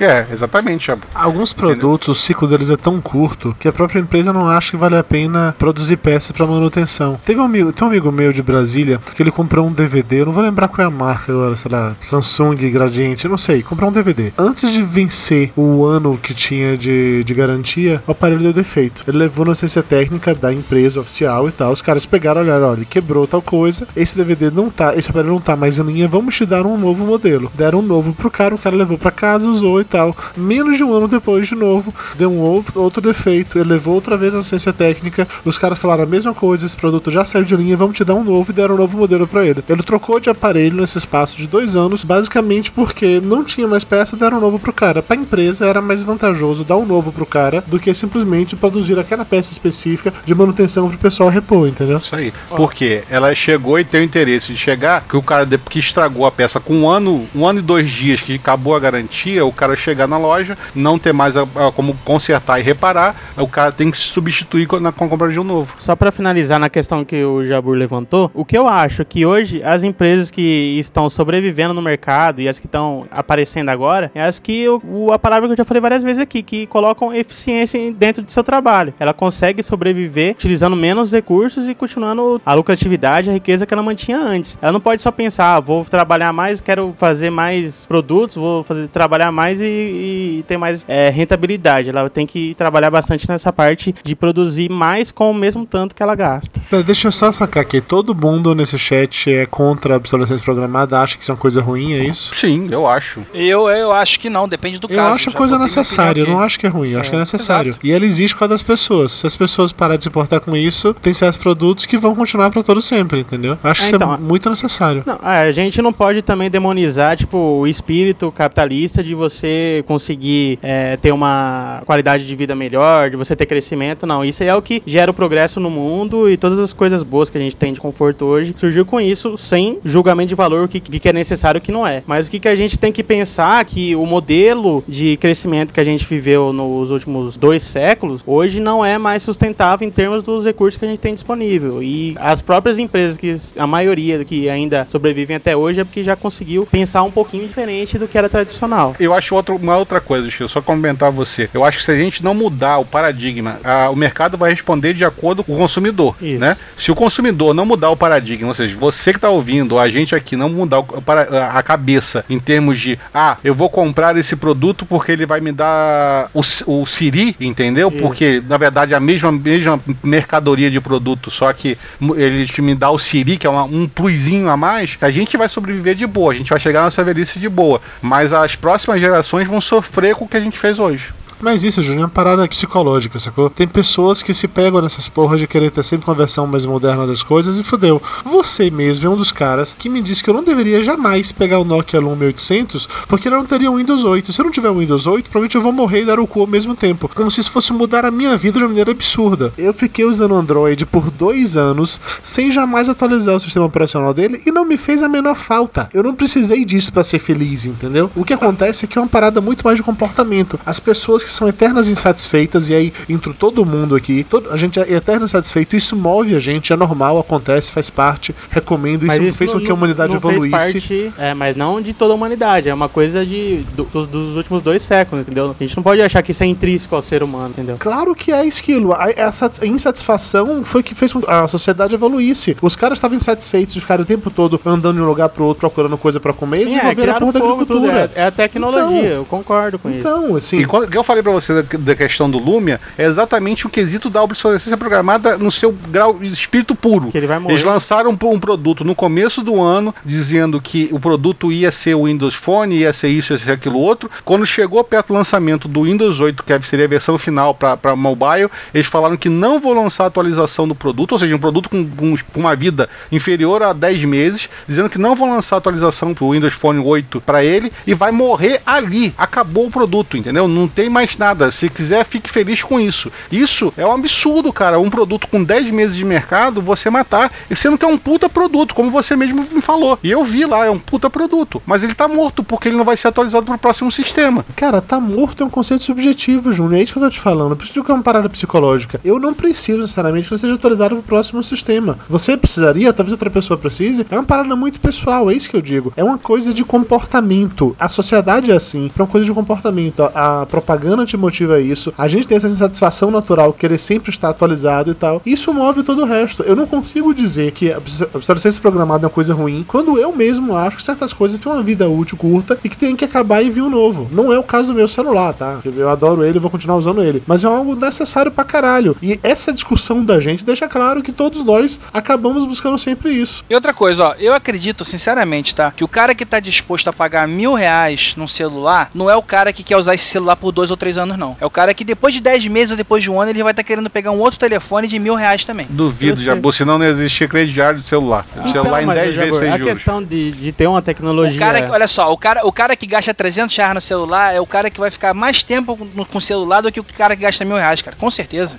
Ó, mas assim, ó, certeza. tem duas coisas que a gente teria que levantar. Primeiro, a obsolescência programada seria o quê? Eu vou comprar esse celular de mil reais e ele tá programado. Um, um dos fatores é ele parar de funcionar daqui a um ano, ter que trocar. Ou o, a outra questão mais subjetiva da obsolescência, não temos se é programado ou não, é que daqui um ano essa empresa já sabe que ela vai criar um novo produto que eu vou comprar. E isso é tanto uma questão psicológica, a grande discussão é se aquela inovação que ela vai trazer vai ser algo que vai trazer bem-estar para minha vida e tal, ou só é algo que eu nunca vou precisar, que ela simplesmente vai criar para eu ter vontade de, de comprar. Por exemplo, uma anomalia foda que acontece comigo, eu assumo isso e é puramente psicológico. Toda vez que vai lançar o iPhone, eu tenho um iPhone 4, já lançou o 4S e o 5. Eu fico rezando para que a novidade seja uma bosta que vem. Pra justamente eu não ter vontade de comprar. Pra não gastar mais mil e pouco num celular, sacou? E, e na hora que eu penso, eu mesmo me critico, mas porra, você tá torcendo contra que venha novas tecnologias só pra você não gastar dinheiro, porque a gente sabe que a, a pressão psicológica e da sociedade que a gente vive, não tô botando culpa nos outros, é minha, mas acontece isso. E, por exemplo, outra anomalia que existe no mundo hoje, que a gente pode até fazer parte, mas a gente tem que olhar com um olhar crítico, é o shopping center. Cara, vê que coisa mais maluca. É um lugar, quando você vai comprar alguma coisa, é por quê? Porque porque você tá precisando, porque você tá precisando, quer alguma coisa por algum motivo, né? O shopping center é um lugar que você vai olhar a vitrine, ver se alguma coisa que tá ali você quer comprar. Você vai lá para ver se alguma coisa que tá ali você No que, compra. que eu posso gastar meu no dinheiro? que, que eu posso né? gastar meu dinheiro? O que, que dali eu vou poder comprar? Você não sabe o que você. Geralmente, quando você vai pro shopping, você não sabe o que você vai gastar dinheiro. Você vai lá ver ah, o que, que tem lá.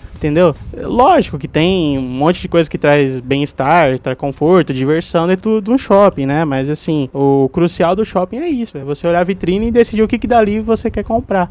É uma anomalia, a gente faz parte, faz parte da nossa sociedade, mas tem que olhar com olhar crítico, cara. Sempre. E, e essa discussão nossa é saudável, eu acho. Cara, esse negócio da, da, da Apple é um negócio tão surreal. O lance, as zilhões de piadinhas sobre a aura lá, a mágica do Steve Jobs e tal, que é um negócio tão impressionante. Você para pra conversar com os Mike Fags Extremes assim, velho, os caras ficam, como diria o Jabu, com toba coçando, tem de coçar com esmeril, porque tá desesperado pra comprar a porra do novo aparelho. Meu chefe, que eu adoro muito, é um desses é, Mac Fags Extremes, assim, que ele fica me sacaneando por ter um Windows Phone e eu sacaneio ele porque ele é um Mac Fag do caralho, que ele não ia comprar o iPhone 5 porque a mulher dele falou pra ele não comprar porque ele tinha que controlar essa sanha dele, gastadeira e tal. Ele foi pros Estados Unidos, voltou sem trazer o iPhone 5 e agora o iPhone 4S dele misteriosamente quebrou. Assim, ele disse que foi, foi atualizar o sistema novo e deu merda, não sei o que. Eu fico sacaneando dizendo que ele tacou aquela porra na privada pra dar merda e ele ter desculpa pra comprar um novo. Ele agora, ele fi- ficou, sei lá, umas duas semanas dizendo que não ia comprar, não ia comprar, não ia comprar, porque tô de controlar isso, não sei o que, não sei o que. Agora o discurso, não, eu vou comprar, porque o 4S tá horrível, porque pra isso não funciona mais o negócio. Ele tá se convencendo psicologicamente de que ele precisa realmente daquele nova versão, mesmo que ele não precise de verdade. É, cara, uma coisa que a gente já te- teve algumas discussões em, podcasts e fora de podcast mesmo, né, cara? São essas, essas tecnologias que é, é difícil não citar, né, cara? Mas citando a Apple mesmo. Coisa que às vezes aparece no iPhone que já existia num outro telefone há um ano atrás. E aí, quando aparece no iPhone, nossa, o Apple é foda, puta que o pariu. É uma coisa que realmente a não dá pra entender, cara. Esse campo de distorção da realidade é muito foda. Ó, mas olha só, a gente não, não pode ser parcial aqui. A Apple, com certeza, na minha visão assim, a Apple é uma empresa que ela trabalha dos dois lados. Da mesma forma que ela cria produtos novos, que dá aquele desejo enorme de consumo no pessoal, ela também trabalha em manter o seu produto funcionando. Por exemplo, o próprio iPhone 4, que é o que eu utilizo que eu posso falar. Toda vez que tem uma atualização do sistema operacional, que desde que eu tenho deve ter atualizado seis vezes, eles se preocupam que uma certa quantidade de produtos posteriores, não todos, mas uma certa quantidade, seja funcional com aquele sistema operacional novo e você atualize só de conectar um cabinho ali. É, é coisa bem fácil, muito mais fácil ainda se você comparar com outras empresas de, de celulares por aí. Então, ela trabalha dos dois lados, até porque tá na nossa pauta aqui, tá no documentário, ela levou uma porrada por causa disso quando ela lançou os iPods, né? Na questão das Isso. baterias do iPod. Isso, até que a gente citou aqui no comecinho, duração de bateria do iPod depois de dois anos, ele, no primeira geração ele misteriosamente morria e, e você não tinha como substituir. E lá fora, como a pessoa não é condenada a quase salários mínimos e se a milhões de dólares por ação, a empresa viu que era complicou para ela o negócio, ela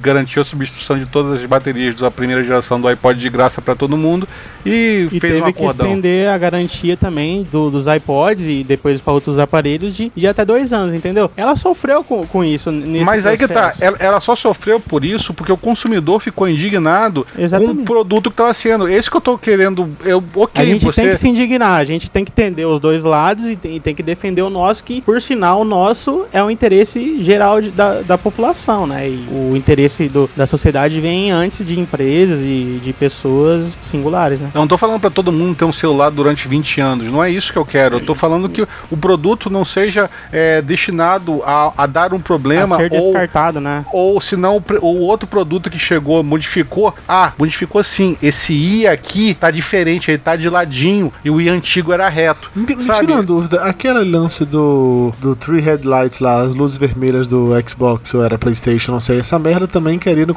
na categoria de obsolescência programada, né? Ou não? Na verdade, oficialmente dizem que porque o Xbox foi feito nos países do norte, ele foi feito pra sobreviver a países de temperaturas amenas, né? É, com, com ele tinha baixa, eles viviam em baixa temperatura, então ele foi projetado com uma ventilação de E daí merda. chegou aqui E no Brasil e eh, em outros lugares com países de temperatura elevada, o próprio Estados Unidos tem regiões assim, acabava que queimava, que derretia uma paradinha lá. Mas assim, logo depois eles tiveram que correr atrás e até pela má fama que a empresa tava pegando de voltar atrás nessa economia que eles faziam num pedacinho de uma pecinha que manchava o nome da empresa, né? Mas assim, pô, talvez seja obsolescência programada, isso aí foi feito de propósito pra todo mundo Sim, trocar. bo- ó, você pensar bem, olha só, a, a coisa de seis anos atrás, quando você tinha uma placa-mãe, agora vou dar um exemplo que eu conheço bem aqui. Você tinha uma placa-mãe com componentes japoneses, com, com capacitores japoneses, essa placa durava duas, três vezes mais do que uma placa sem isso. Isso era tão grande, essa diferença brutal, que você anunciava isso junto com a placa dizendo que ela tinha capacitores japoneses. Por que todo mundo não botava a porcaria do capacitor japonês que aumentava a vida útil do, das placas? É porque maior, eles cobravam a mais, sendo que, ah, porra, um capacitor, cara, deve estar a diferença de um centavo de um para outro, saca? É, não, não tem que botar, não teria que ficar mais, mas essas placas eram vendidas como um plus. Olha, ela tem capacitor japonês, então ela vai durar mais.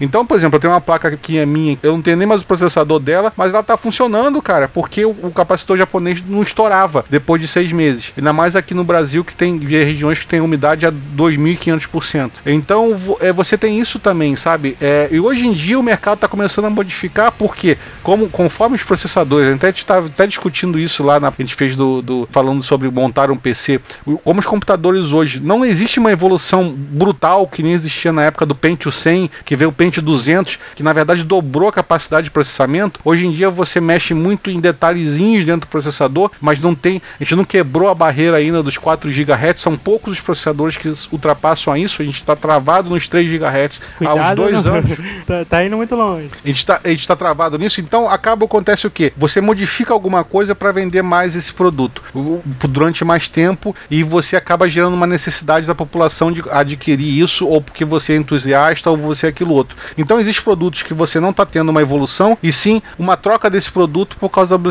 obsolescência programada. Oh, olha só, a partir de, de tudo isso que a gente discutiu, até naquela aquela pergunta que o Dudu falou, o que, que a gente acha se a obsolescência programada é, ela é maléfica ou não, eu acho que só da gente estar tá discutindo aqui, a gente tem que entender que tem um lado positivo e o lado negativo, né? Se existe um lado negativo, o que, que a gente pode fazer para amenizar essa questão, né? As ações que a gente tem que fazer. Eu acho que desde o começo a gente ter consciência da nossa situação de, de consumidor, né? Da gente exigir produtos melhores. Não é questão de exigir, ah, vou lá brigar, faça um produto melhor. Não, provavelmente vai ter um concorrente daquela empresa que faz um produto melhor. Comece a pesquisar melhor, não levar só em consideração preço, considerar também a, a, vida útil dos produtos, né? São algumas coisas que a gente pode fazer. Isso, e também você chegar, quando você comprar um produto, você fazer garantia sua garantia, por exemplo, guardando a nota fiscal do produto, no caso das lâmpadas, ou pedindo para o cara assinar, escrever a data da compra, ou coisas do tipo, sabe? Você fazer, estamos de olho, sabe? Não deixar a coisa correr solta, porque senão vai começar a bagunçar. Hoje também está surgindo várias empresas que estão fazendo esse sistema. Ah, vou produzir um produto, um produto um pouquinho melhor, não vou conseguir a produção em escala, que ele vai fazer um preço competitivo, mas vou colocar meu produto no mercado. Hoje, com globalização da informação, uma empresa consegue botar o produto dela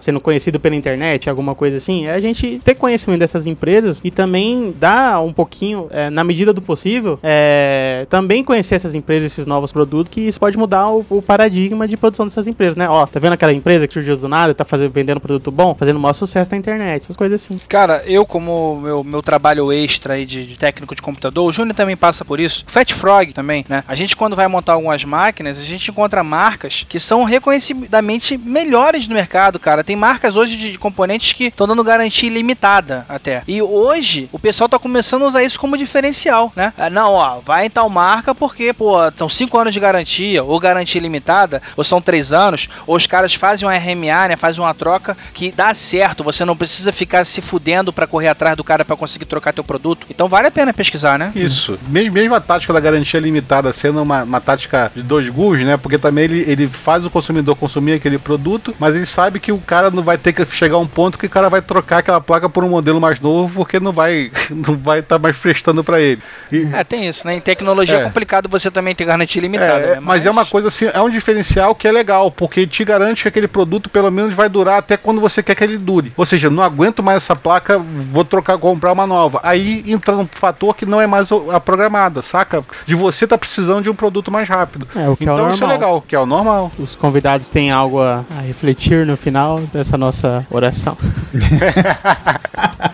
É exatamente isso que a gente estava falando lá desde o começo, né? Essas, essa diferença entre o produto ficar obsoleto, né? Ou você ter o desejo de ter outro produto, né? Existem aí é, mil formas disso acontecer e eu acho que cabe a gente é tentar achar o equilíbrio, né? A obsolescência ela é necessária, como foi falado aqui, pero no mucho, né? Então tem que ter uma, uma mudança nisso tudo, porque a ganância, vamos dizer assim, entendeu? É, pode derrubar todos nós, tanto a nós como consumidores, quanto ao, aos próprios fornecedores, entendeu? Então isso é, é interessante, é interessante a gente ter a, a mente voltada para esse tipo de coisa, a gente estar atento a essas mudanças, atento até onde essa obsolescência não está sendo estúpida, entendeu? O, quando, o quanto ela é de fato necessária. É, uma coisa também que tem denúncia no próprio documentário, da, acho que é Gana, o país lá da África, que recebe quantidades Aham. gigantes de toneladas de lixo de produtos que é até proibido pelas leis internacionais você mandar lixo de um país pro outro. Mas fala como é o produto de segunda mão. Sabe qual é a ação que ele tá planejando lá e que deve ser feito para melhorar isso? Por exemplo, achou o produto da Philips ou qualquer outra marca que tá lá perdida por lá, esse custo dele tem que ser gerado uma multa para a empresa, que daí vai gerar um custo para a empresa dela, ela vai ter que analisar isso, se esse custo das multas que tá levando por jogar lixo, tu, pela essa que a gente chama de economia externalidade negativa que ele causou ao mundo, se vale a pena ele, ele produzir esse produto de baixa qualidade, esse custo, ou seja, na hora do financeiro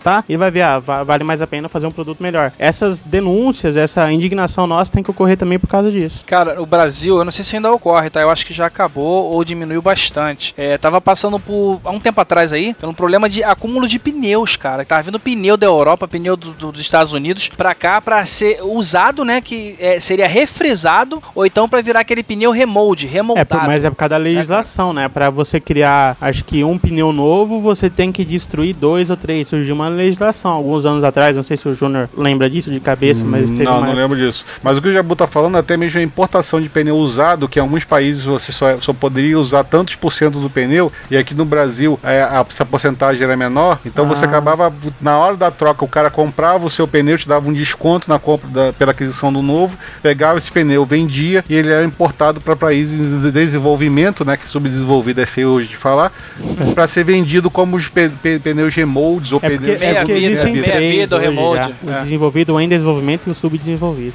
Né? Olha, voltou o subdesenvolvido de novo a moda, então? Pô, vai botar que país da África em desenvolvimento? Caraca, é uma coisa boa então ficar falar com o economista. Então posso falar para os países subdesenvolvidos de novo.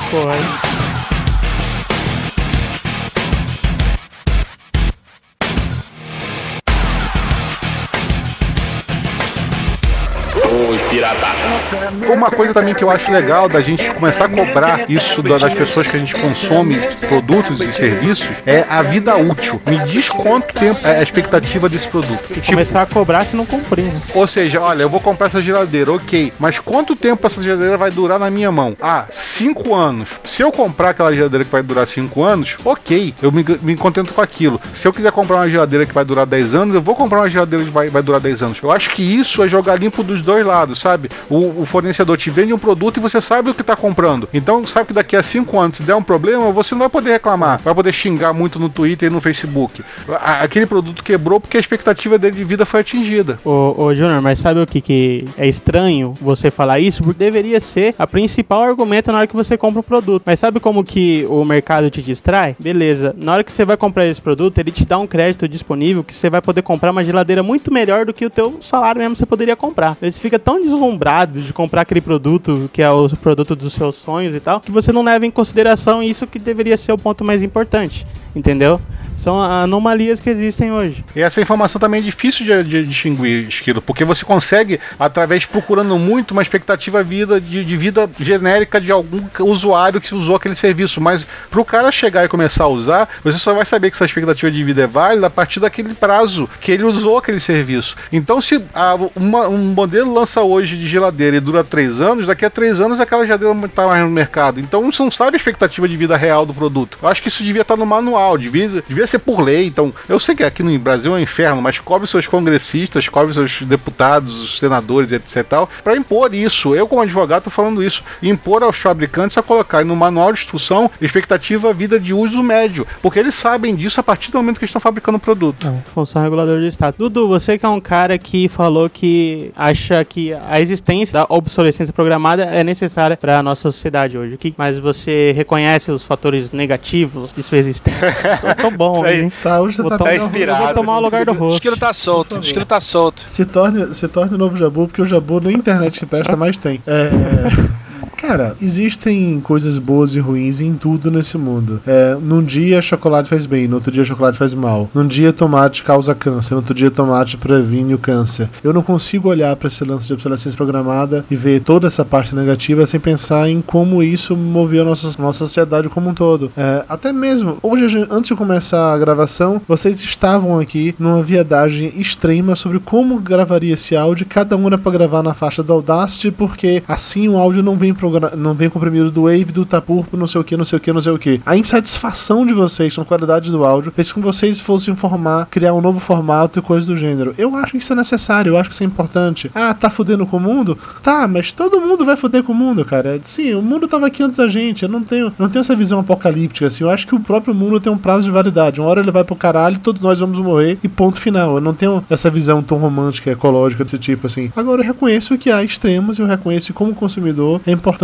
ter esses direitos limitados, assim. A ideia que o Júnior falou sobre ter uma noção de vida útil de cada produto é um negócio muito bom. Eu acho que seria importante. O problema é que na hora que você coloca isso num contrato, vamos colocar assim, você se obriga que seu produto dure no mínimo aquilo dali. Então qualquer um que não dure aquilo dali pode dar causa para processo por danos morais ou aquelas putarias que os americanos adoram processar qualquer merda, dizendo que ele ficou moralmente ferido, que se programou para durar tanto tempo e não programou e agora ele vai sofrer e precisa ganhar um milhão de dólares porque senão será infeliz para todo sempre, entendeu? Então até isso é uma parada muito perigosa, é muito complicado discutir isso. Eu só diria que eu acho que é necessário, eu acho que é importante, eu acho que a nossa sociedade depende disso. Agora eu acho que isso é uma coisa muito particular, em que você se deixa ou não influenciar por algumas coisas. Em alguns aspectos, você pode muito bem levar isso a extremos e trocar aquele mesmo produto é, a intervalo de dois meses, três meses, seis meses. Em outros casos, em paradas que não te afetam, no meu caso principalmente tipo moda, você pode demorar anos usando a mesma calça jeans e não tá nem aí. Você quer ver um, um exemplo bem idiota? Eu nunca usei calças cargo na minha vida, aquela calça que tem bolso do lado. Eu sempre Ah, eu achei usei Muito aquilo- bom, muito Eu bom. Eu era achei aquilo- adolescente. eu achava aquilo Eu ridículo, babaca e tal. Aí um dia, Mayra me deu uma calça cargo dessa. Eu comecei a perceber como era foda você ter bolsos do lado da calça. É muito legal. Isso foi, sei lá, há oito anos atrás. Calça cargo já saiu de moda. Mas foda-se, eu continuo usando calças cargo porque são legais, porque são úteis pra mim. Eu tô cagando se a moda hoje é ter aquela calça que parece que você cagou e tem merda balançando em sua bunda, entendeu? Eu não vou usar aquele tipo de coisa. Não é o tipo de coisa que me move. No entanto, eu comprei um computador novo que eu tava precisando dele depois de ter usado dois anos. Eu comprei um celular novo sem precisar trocar. Só que eu queria trocar porque eu tava sentindo vontade de ter um aparelho novo, entendeu? Então são dois pesos e duas medidas. A insatisfação que por um lado me move pra comprar certas coisas, pra consumir sucesso produto, não me move pro outro. E eu acho isso saudável, de verdade. Porque eu não acho saudável quando a pessoa se deixa levar completamente por essa sanha consumista. Mas aí já é assunto pra um outro podcast, imagino eu. Então o que a gente tá vendo é que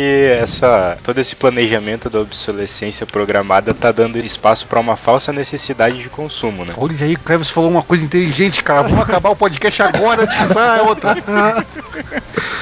Engraçadinho! Não é isso, né, galera? Eu acho que os ouvintes estão aí justamente para dar opinião, para complementar esse bate-papo que a gente teve aí, né? Ah, inclusive, vamos continuar no Papo Pirata. Eu tô com, coisa pra certeza. caralho pra falar que eu tô me segurando aqui. Pois é, galera, dá opinião aí, né? Diz o que, que você acha da obsolescência programada, se vocês acham que tem que existir, ou se não tem que existir, que isso aqui tem que virar a União Soviética. Se bem que a União Soviética também foi pro Já caralho. acabou, né? Há muito tempo já. Faz tempo, hein? Pois é, então acho que melhor não, é melhor que a obsolescência existe, então, É, né, se cara? você é a favor, se você é contra, bota aí nos comentários o seu ponto de vista, ou se você é meio a meio. Daí a gente vai discutindo, né? Que nem os podcasts que deu bastante discussão que a gente fez de religião, essas coisas, isso aí também vai, vai ser maneiro. Quebrar nosso recorde de comentários, será? Mas vem cá, pa- só pra gerar uma última pergunta polêmica aqui. Então quer dizer que se a União Soviética atingiu a obsolescência programada dela, quer dizer que o comunismo atingiu isso? China e Cuba são, são sinais disso, já que o comunismo nos dois mudou? Hã? A resposta para isso estava na pauta, mas eu vou deixar pra falar. Né? Metade da pauta ficou. O poder é de você. É. Get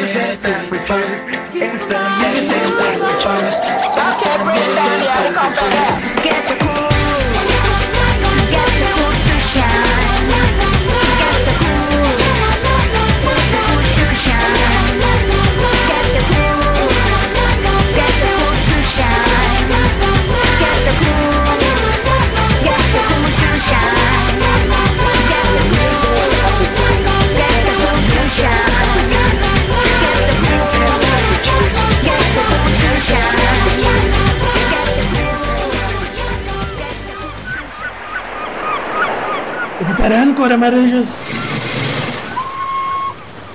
Já repare,